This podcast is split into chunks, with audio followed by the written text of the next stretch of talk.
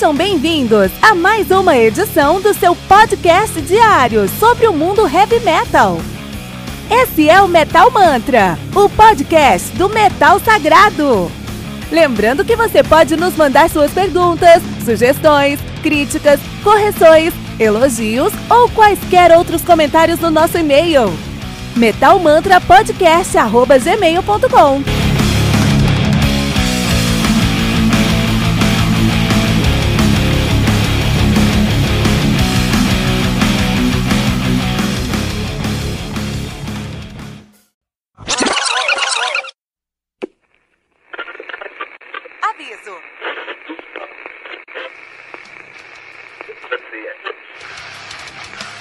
Antes de começar, avisamos que todo o conteúdo do Metal Mantra é Creative Commons. Por isso, músicas, links e podcasts citados nesse programa estão na descrição desse episódio. E caso você ouça algum barulho estranho durante esse episódio, não se assuste. Isso acontece porque eu estou gravando esse programa na rua. Só mais uma mágica que o Encore FM fez acontecer.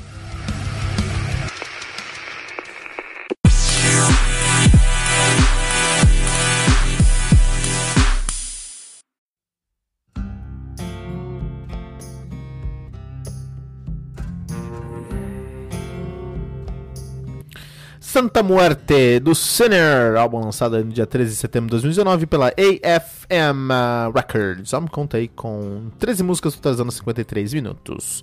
De play, o Sinner, que é uma banda da Alemanha, né? Os caras fazem heavy metal lá em Stuttgart, na Alemanha, estão nativa desde 1980 até então, né? Então o que acontece aí é os caras estão uma discografia bem grande, bem grande já, e a gente vai ficar um tempo falando da discografia dos caras. Em 82 eles lançaram Wide and Evil, em 83 eles lançaram Fast Decision, em 84 eles lançaram aí o Danger Zone, em, em 85 eles lançaram Touch of Sand, em 86 o Coming Out, Coming Out Fighting, e em 87 o Dangerous Charm.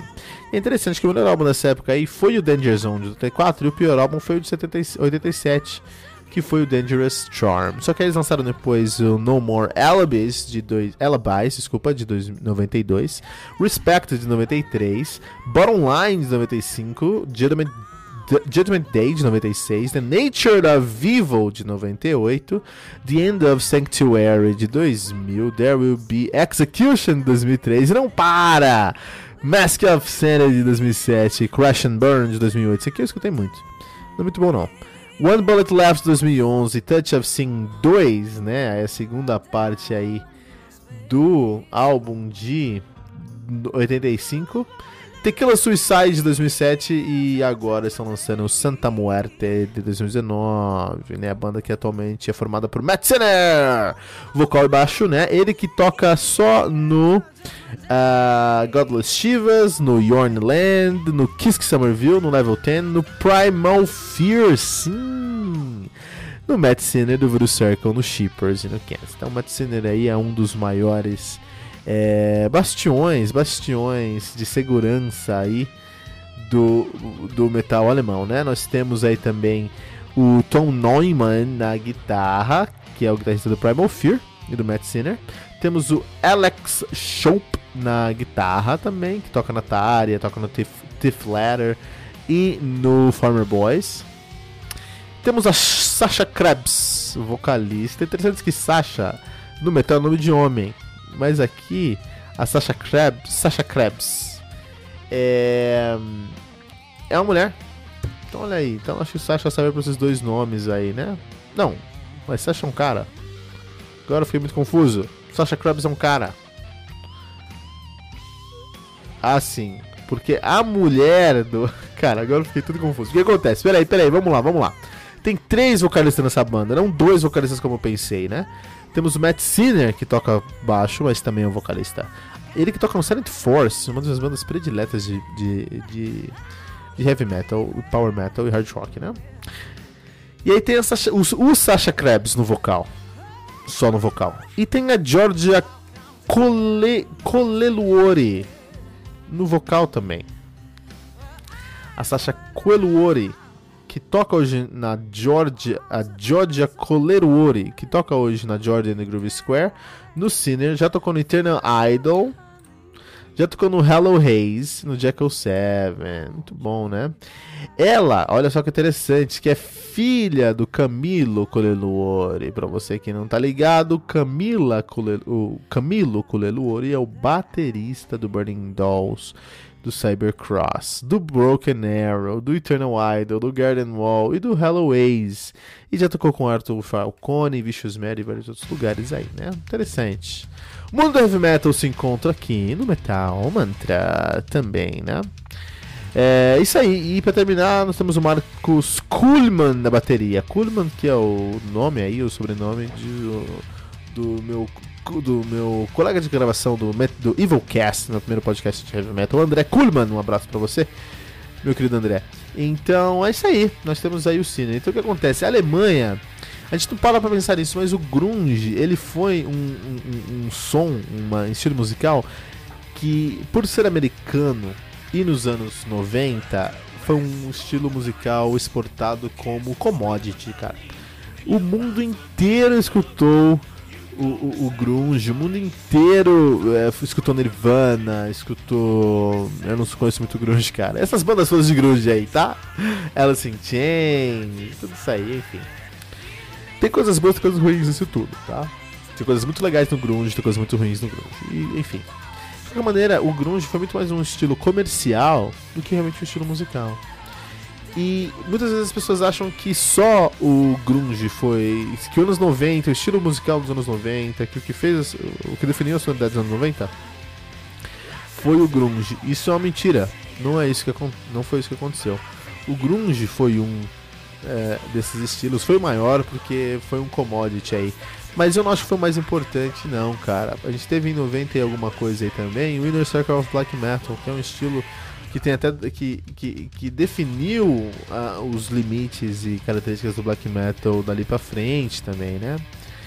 Um, nós tivemos também o Power Metal alemão dos anos 90, cara. O Power Metal alemão dos anos 90 com Primal Fear, com o Matt Sinner aqui também, cara. Então é muito interessante aí que o, o, o, o, o Grunge, ele fez todos os outros. Uh, as outras expressões musicais daquela época serem é, abafadas. Abafadas mesmo, ofuscadas pelo brilho que o. que o.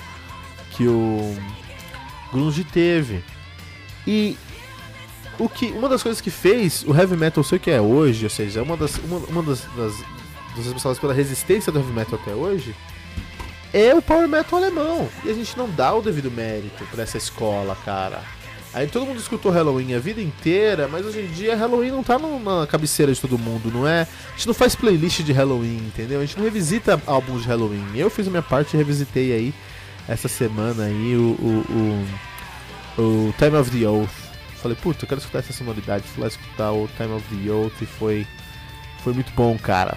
Foi muito bom me sentir aí realmente é, revitalizado. Revitalizado com o Time of the. De qualquer maneira, é, o Sinner teve uma importância muito grande para resistência do grunge, ao grunge lá na Alemanha, né? E a gente não dá o devido mérito, vamos dar o devido mérito. Porque olha aí, o grunge veio de verdade, é isso que a gente fala, é isso que é importante no metal. O grunge veio, veio. O grunge arrasou quarteirões? Arrasou. Os caras fizeram trilhões de, de, de ienes, fizeram. Trilhões de todo dinheiro que você vai tirar. E acabou, morreu. Já era, fim, finite. Finito. Não sei mais falar fim em outras palavras, em outras línguas, mas é isso, acabou, já era morreu. Está sepultado embaixo de uma pá de cal. Então, e o Sinner já estava aqui antes do Grunge, estava durante o Grunge resistindo e está hoje depois do Grunge no Sonoma 2019. Heavy Metal é eterno, cara, porque Heavy Metal não depende ali de uma imposição comercial, não aceita uma imposição comercial. Geralmente algumas bandas aceitam aí, né? Mas enfim. Esse não é o nosso ponto. O ponto é que Santa Muerte do Sinner é um álbum que traz aí uma miscelânea de estilos. Então, é, eles estão olhando para fora para entender o que, que, eles querem fazer, mas da maneira que eles olham para fora e tentam encontrar lugares que eles podem preencher lacunas, né, vácuos aí de, de posicionamento de mercado, ao mesmo tempo, eles não têm a menor preocupação em seguir uma cartilha de estilo. Esse álbum aqui você vai encontrar coisas mais próximas do power metal, mais coisas do power metal melódico, coisas mais próximas do jazz, mais próximas do blues, mais próximas do hard rock. O fato de terem três vocalistas dá a, ao Sinner uma gama de possibilidades muito grande. Não como o Amaranth fez no passado. O Amaranthine né, tinha três vocalistas lá. Um, inclusive o Jake lá, que depois foi pro Syra, né? Não como o Amaranthine. É diferente. Uma gama diferente, assim, né? O Amaranthine ele tinha o vocal feminino, mais melódico, tinha um vocal gutural masculino e um vocal mais melódico masculino. Aqui não, os três vocalistas aqui são vocalistas de heavy metal hard rock, mas o timbre deles é tão próximo que eu desafio você a ter certeza 100% quando é que é o quando é que o Matt Sinner, que o Matt Sinner tá cantando, quando é que a, o Sasha Krebs tá cantando e quando é que a Georgia Coleluori tá cantando. Eu duvido você vai conseguir saber com certeza. Você vai escutar uma música, você vai escutar uh, The Ballad of Jack, The Ballad of Jack, por exemplo, e você vai achar, puta, não, isso aqui é a, é a Georgia. Não, acho que é a Sasha. Não. Acho que é o Matt. Então é, é muito interessante isso, como a timbragem desses vocais são tão próximas, criando aí uma confusão pra gente definir a sonoridade deles aí. Isso é muito legal. Muito bom. É, é um álbum que traz muito descompromisso, como tem que ser o heavy metal, mas muita qualidade, como tem que ser o heavy metal também. Então, é, eu recomendo muito, acho que é um dos melhores álbuns de setembro de 2019. Não é um álbum que vai mudar a sua vida, mas na carreira deles é um dos melhores álbuns e isso é relevante. E eles merecem esse reconhecimento por tudo que eles fizeram ao heavy metal nesses últimos 30, 40 anos aí. Aqui no Metal Mantra.